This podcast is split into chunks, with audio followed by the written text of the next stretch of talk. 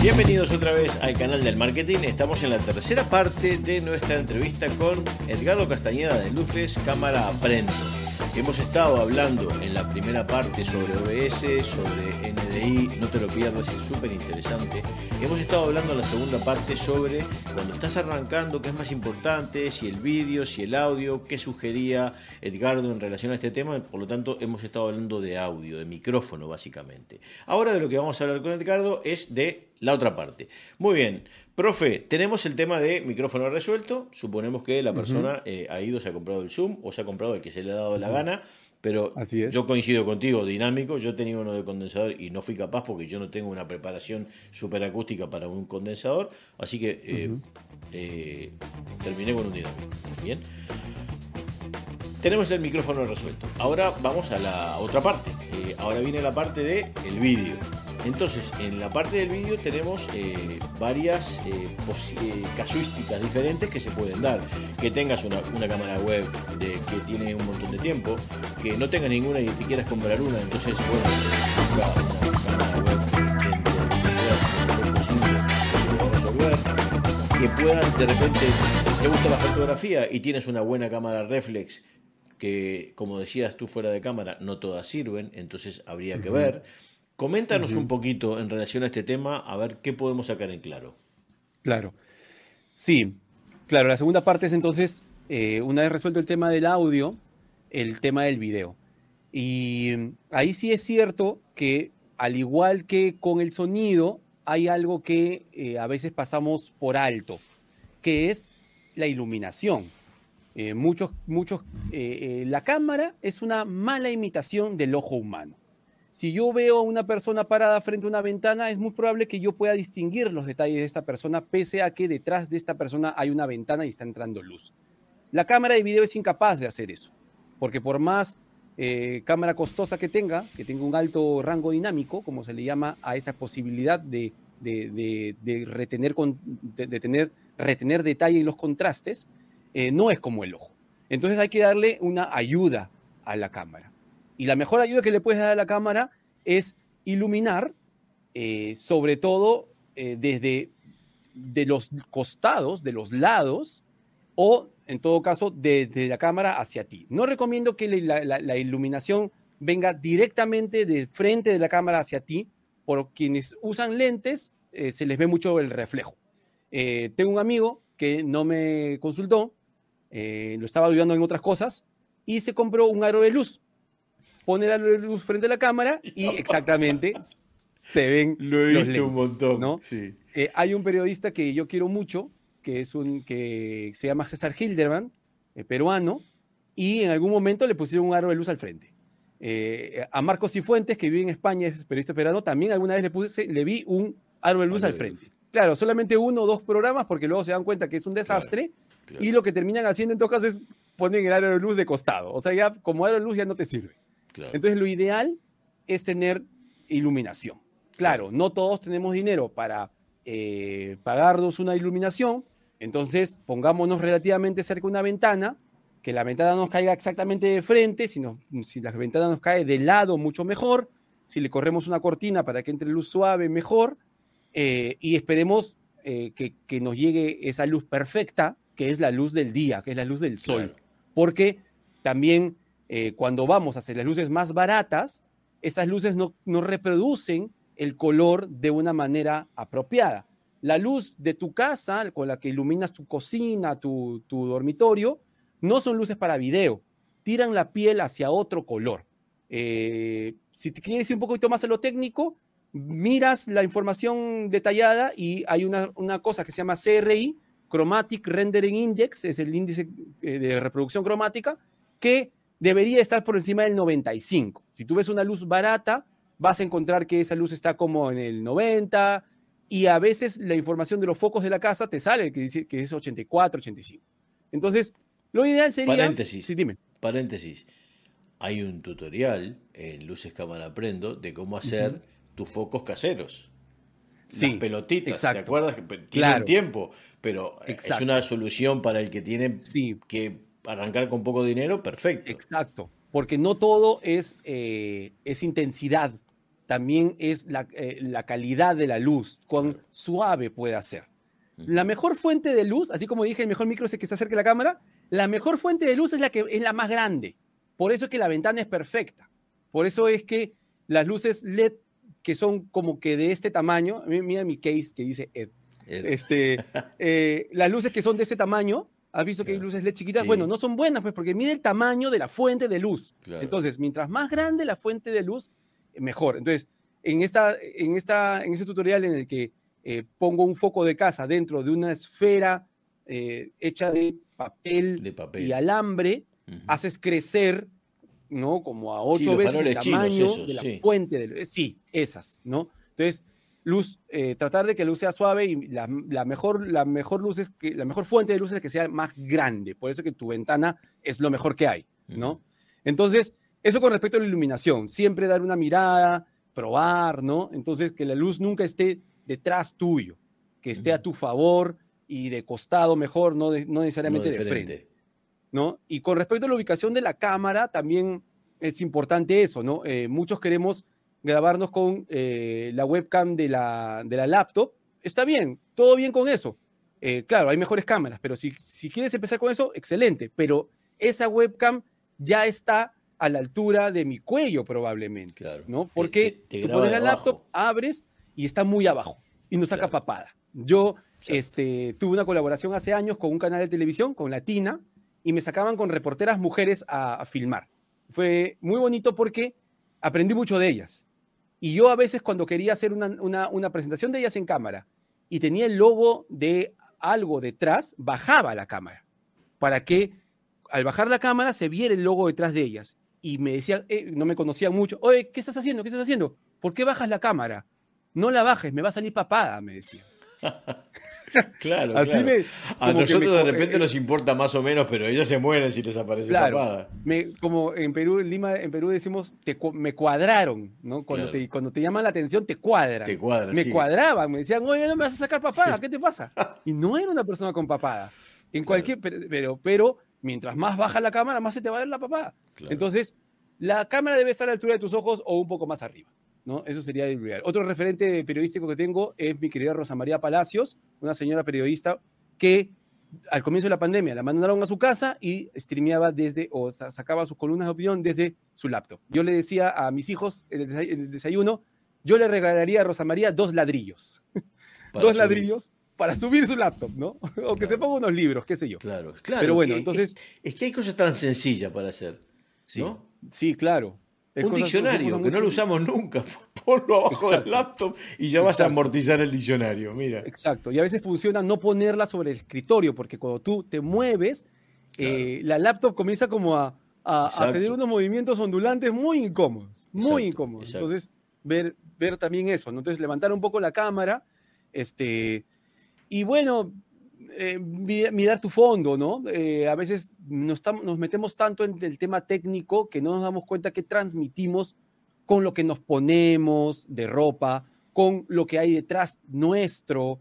Y entonces, eh, la vez pasada asesoraba a un amigo, no, no es un amigo, a una persona que recién estoy conociendo, un alumno, y quería hablar del tema cripto. y quería un, un, tema medio gamer en, la, en, en su fondo con luces de neón. Entonces yo decía, yo creo que si vamos a hablar de cripto, que yo no entiendo casi nada, pero entiendo que te, estás que te vas a meter con mi bolsillo, si te vas a meter con mi bolsillo, yo quiero verte serio, yo quiero verte sólido, no quiero verte gamer, ¿no? Entonces también depende mucho de lo que transmites, ¿no? A veces dejando ciertas cosas en el fondo, transmites, eh, siempre vas a transmitir algo, siempre, no solamente este, tu voz, tus gestos, sino que el resto del espacio siempre va a transmitir algo. Entonces, tienes que ser consciente de qué cosas estás transmitiendo con, con eso, ¿no? Si no lo tienes claro, mejor no pongas nada. y poco a poco vas poniendo cosas, ¿no? Si no lo tienes claro, mejor menos es más. Y ponlo así, este, minimalista y poco a poco, ¿no? Eso. Muy bien, pues, y, dime una cosa, si por ejemplo, vale, y, perfecto, tienes una cámara, tienes las luces súper importantes, eh, ahí podemos sugerir incluso que hay miles de tutoriales para el que no sabe cómo ubicar las luces. Hay mil de, miles de tutoriales sobre el triángulo de luz en internet para tener una noción técnica, un poco más técnica de por qué Edgardo está explicando esto, ¿no? Y lo de, porque lo mismo que eh, si te pones la, luz de arriba, que después se te, eh, las sombras de la cara, hay un montón de cosas que hay mil lugares. Para, de hecho, creo que tú tienes alguna cosa en el canal de iluminación, de luz. Entonces, eh, es súper importante, como veis, vamos, el embudo es luces, cámara, prendo, pero no os olvidéis de darle a la campanita. Por favor, darle a la Así Es.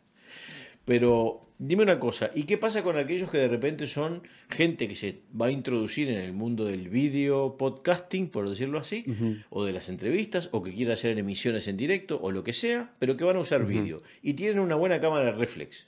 Y de repente claro. hay cámara, por ejemplo, tú usas una cámara reflex super guay, que se ve espectacularmente bien, y, bueno, eh, de repente para gente que tiene una cámara reflex no necesita salir a comprarse una webcam cuando tiene una cámara reflex que es un Mercedes-Benz al lado de, la webcam. Claro, de la webcam, sí, pues. Ahí hay que, hay que ver varias cosas, ¿no? Eh, las cámaras fotográficas, eh, creo que antes, todas las producidas antes de la pandemia, ninguna fue pensada necesariamente, o muy, pocas, muy pocos modelos para streamear. Entonces, lo primero que tenemos que ver es que si podemos asegurarle energía eh, constante a esa cámara. ¿Por qué? Porque si usas baterías, tarde o temprano se te va a acabar la batería y va a ser muy incómodo eh, que se vaya negro tu cámara. Imagínense que yo durante este, esta entrevista que tengo con Julio, se vaya negro mi cámara y estemos en vivo. Entonces sería algo muy complicado. Yo tengo la tranquilidad de que ahorita esa cámara está conectada a la corriente. Entonces, lo primero que hay que asegurarnos es que esta cámara se pueda eh, conectar a la corriente. E incluso eh, lo que la Sony A6500, que los que siguen mi canal saben que es la cámara que yo tengo, tienen una especie que yo algo que yo le llamo batería falsa. Entra al, lugar de la batería, pero sale un cable. Incluso la, manufactura de la A6500 está hecha para que salga un cable. O sea, ni siquiera es un hack. O sea, el, fabricante sabe que ibas a conectar en algún momento eh, una batería falsa que se conecta a un transformador y va a la corriente. Entonces, lo primero es asegurarnos eso. Lo segundo, que también es tan importante como lo primero, es que tú puedas sacar la señal de video por HDMI, obviamente la mayoría lo hace, pero una señal limpia, una señal que no tenga ninguna sobreposición de texto como en qué diafragma estás, cuántos disparos te quedan, la velocidad, etc. Eso es súper importante en ciertas situaciones, cuando tú conectas en una sesión fotográfica, no lo sé, o para que el director de cámaras vea lo que se está filmando y vea esa información. Pero para un streaming necesitamos que la señal HDMI sea pura. Y muchos, muchos, muchas cámaras fabricadas antes de la pandemia no pensaron en esa posibilidad. Entonces, habían con las Canon, habían eh, algunos hacks como para que eh, eso no, no suceda, em, pero, pero hay que verificar si, si es que podemos sacar una señal limpia, ¿no? Eh, que no se apague automáticamente, creo que ya eso simplemente es un, tema de setting dentro de la cámara, que, no se apague. Y yo creo que eso sería lo, principal, ¿no? que, hay que ver, ¿no? Y, claro, si es que logra superar ese par de cosas, es excelente, porque yo ahorita, por ejemplo, estoy hablándoles a través de un lente que es un 23 milímetros 1.7, un lente chino de Seven Artisans que me costó una baratija en AliExpress eh, demoró un mes en llegar. Es un lente mecánico. Eh, no, no, lo, no me lo llevaría a la calle a grabar. Quizás sí grabaría una entrevista, pero yo lo tengo ahí porque es un lente que me gusta, es muy luminoso. Eh, entonces, a lo que voy es que ya teniendo, pudiendo usar una cámara fotográfica, uno tiene una cantidad de lentes innumerable para ponerle. Desde lo que ya, los que ya tienes hasta lentes de longitud focal fija que te hacen un desenfoque atrás muy bonito, ¿no? Hasta estos vintage que, que también tienen un look este, distinto, ¿no? Entonces, pero repitiendo, no todas las cámaras este, fotográficas están hechas para streamear, ¿no? Claro, claro. ¿Tú actualmente esto que estamos viendo ahora lo sacas por la 3500? La A6500, ah, sí. Ahora, en este momento, lo que estaba... En esos momentos, sí. A6500. Pues ya sabéis, amigos, eh, hay un montón de alternativas. Por supuesto que Eh, Todo depende del bolsillo de cada uno y de lo que pueda eh, hacer o, o no. Pero y el- yo creo Y que no se calientan, eso eh, otro, otro mito, se calientan cuando graban. Ah, Eh, yo con mi AC1500, eh, cuando hice el tutorial del YOLO Box, lo hice a tres cámaras, pero quería que las tres cámaras grabaran. Entonces tengo la FX6, que es una cámara Sony, una cámara moderna. Sí. Tengo la FS5, que es también una cámara buena, pero de ma- manufactura hace unos 5 o 6 años. Y tengo la 6500. Yo quería que las tres grabaran. Las dos primeras que acabo de mencionar son cámaras de video, no son Claro. cámaras fotográficas. Entonces, como cámaras de video, son más grandes, tienen ventiladores y nunca calientan. Por lo menos nunca se me ha apagado por calentura. Pero la 6500 se me apagaba cada 10 minutos, 18, porque lo grabé en el verano y hacía mucho calor. Entonces, eh, también hay que tener en cuenta eso. O sea, Claro. ah, ah, y porque estaba grabando en 4K. Cuando, porque También, quería que claro. el tutorial de YOLO Box que he grabado con las cuatro cámaras en 4K. Entonces, eh, tenía el pitito de tirirum cuando deja de grabar. Entonces yo estaba hablando así y de pronto escuchaba tirirum. Uy, se apagó Se la apagó cámara. una. Pero cuando streameas, sí, cuando grabas a tarjeta. Pero cuando streameas, no se calienta. No caliente. Yo he dejado la 6500 hasta el día siguiente prendía sin darme cuenta. Tipo, Wow. tuve una reunión, tuve una reunión con un cliente, apagué todo y no me di cuenta que estaba prendida la cámara. Porque la pantalla eh, de atrás se apaga también cuando comienzas a mandar señal por HDMI eh, eh, o cuando no, no acercas el ojo. La cuestión es que no me di cuenta que estaba apagada la cámara, prendida. Y al día siguiente vengo y seguía prendida. Había estado 12 horas la cámara streameando, digamos. Y ningún problema. No, yo le sac- no sin ningún problema. No, yo creo que esa cámara es Sí, inmortal. Sí, Sí, la, la- así que ahí el secreto, recordad, es eh, la batería falsa, la dummy battery esa, para poner, para poner el cablecito por el lugar que incluso el fabricante ya ha dejado, en el caso de la, de la, de la cámara que dice Ed, y, Ujú. y que además, de hecho, casualmente, esa cámara la usa mucha gente para vídeo, ¿eh? Y es una cámara que tiene un Claro. tiempo ya, porque yo estuve mirando la A7 Sí, y sí, la sí, A7 ya tiene tiempo. y la 3500, o la 6500, perdón, La 6500. ajá. sigue siendo superior ópticamente en varios aspectos a la Ah, 7.1 y 7.2. Ya la 7.3 Claro. es otra cosa, pero Claro. lo que pasa es que el precio Sí. también es otra cosa. No tiene nada que ver. Claro, y lo otro es que muchas de esas cámaras tienen una, por, por el tamaño que tienen, tienen una salida HDMI que al comienzo tú crees que no es HDMI, sino que es micro, hay micro y mini, Y mini. HDMI. Sí, Las, las Canon creo que son mini y las Sony son micro. Son bien pequeñas. Es el tamaño del micro USB. Son pequeñísimas. Muy Entonces lo que tienes que tener es un adaptador claro. de que por un lado es micro HDMI macho y por otro lado es un HDMI normal pero hembra. claro. Ya con ese cable que son 10 centímetros y, y en AliExpress ya me ha logrado uno ya porque los uso con frecuencia, ya con ese cable ya tú luego ya le pones un HDMI de los normales para llevártelo a tu capturadora de, De lo que de video. Pues, ¿no? Claro. Exacto. También algunas cámaras, eh, Canon también lo ha hecho, están comenzando a poder señal, mandar la señal de video por USB. Eh, no es la señal tan buena. Eh, es decir, la cámara streamea, es decir, manda video por USB. ¿Cuál es la ventaja? La ventaja es que no tienes que comprarte una capturadora de video. Que por cierto hay capturadores de video de 20 dólares, ¿no? Sí. Hay cosas bu- buenas. Pero eh, la señal no es tan buena. La señal, algunas llegan solamente a 1280 por 720, o sea, 720p. Algunas mandan tipo 20 cuadros. Yo recuerdo que con la 6500 use- una vez hice una prueba y conté cuatro, cuadro por cuadro y creo que llegaban solo 20 o 21 de manera oscilante. Entonces confío mucho más, claro, confío mucho más en, en- una capturadora. Claro, Pero si no tienes la capturadora, claro, claro. lo puedes, o sea, eso, eso es prácticamente convertir tu cámara en una webcam.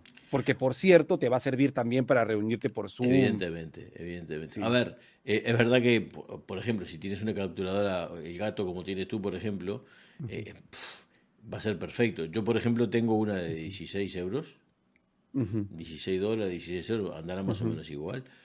Y Claro. iba, iba bien. Sí, El sí. delay tampoco es una cosa que digas, puff, eh, me puedo ir a comer y vuelvo y todavía no llegó. Casi no lo notas. No, Sí, no, no, Casi no, no. lo notas. Es- es, de milisegundos. y además que todo se empareja en OBS, además. Claro, aparte Todo termina emparejándose en OBS. Que es uno de los errores más comunes que cometemos en OBS, es no emparejarnos, ¿no? ser conscientes de que el audio y el video van a velocidades distintas, y son codificados o son digitalizados a nuestra PC o a, nuestra, nuestro ordenador de, en diferentes momentos. Le hace, a, la computadora se le hace mucho más rápido digitalizar tu sonido, ya sea que tengas un micrófono USB o una, o, una consola conectada a la compu, eh, y que el video se va a demorar más. Entonces, como primero llega el audio en esta especie de carrera, tú tienes que eh, decirle al, audio, demórate un poquito. Demórate un poquito. Pero eso es tan fácil como hacer pruebas. O sea, si tú haces pruebas antes y tienes una, tienes, yo tienes tu perfil y tu colección de escenas en OBS y has hecho las pruebas y ya tienes guardado esa colección de escenas con ese setting puesto, ya está. Claro. Eso ya lo tienes hecho. Después el resto del trabajo ya es agregar lo que tengas que agregar, pero esa cámara por lo menos ya la tienes configurada. Ed, vamos a volar, eh, a caminar por las paredes, nos vamos a tomar el último café para ir a la última parte donde vamos a cerrar y vamos a dar un poco de conclusión y mensajes este, evangelizadores sobre el audio y el vídeo. Ya, perfecto. Amigos, nos vemos en nada. Nos tomamos el último cafecito y volvemos. El último café. Listo. Adiós.